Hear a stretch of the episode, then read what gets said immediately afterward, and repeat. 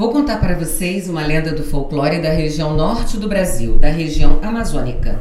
Chama-se a lenda da Vitória Régia. Conta a lenda que uma bela índia chamada Nayá apaixonou-se por Jaci, como os índios chamavam a lua, e brilhava no céu a iluminar as noites. Nos contos dos pajés e caciques, Jaci de quando em quando descia à terra para buscar alguma virgem e transformá-la em uma estrela do céu para lhe fazer companhia.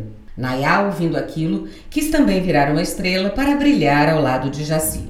Durante o dia, bravos guerreiros tentavam cortejar Nayá, mas era tudo em vão, pois ela recusava todos os convites de casamento. E mal podia esperar as noites onde a lua aparecia para admirar Jaci, que parecia ignorar a pobre Nayá. Mas ela esperava sua subida e sua descida no horizonte, e já quase de manhãzinha saía correndo em sentido oposto ao sol para tentar alcançar a lua. Corria e corria até cair de cansaço no meio da mata. Noite após noite, a tentativa de Nayá se repetia.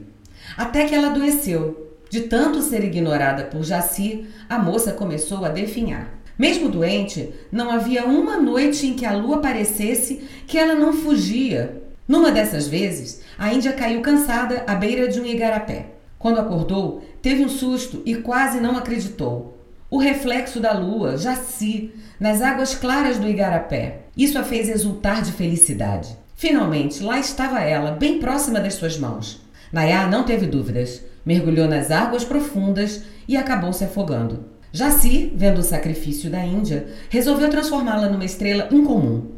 O destino de Nayá não estava no céu, mas nas águas, a refletir o clarão do luar. Nayá virou a Vitória Régia, a grande flor amazônica das águas calmas, a estrela das águas, tão linda quanto as estrelas do céu e com um perfume inconfundível, e que só abre suas pétalas ao luar. E ao nascer do sol, as flores ficam rosadas como o rosto da bela índia guerreira Nayá.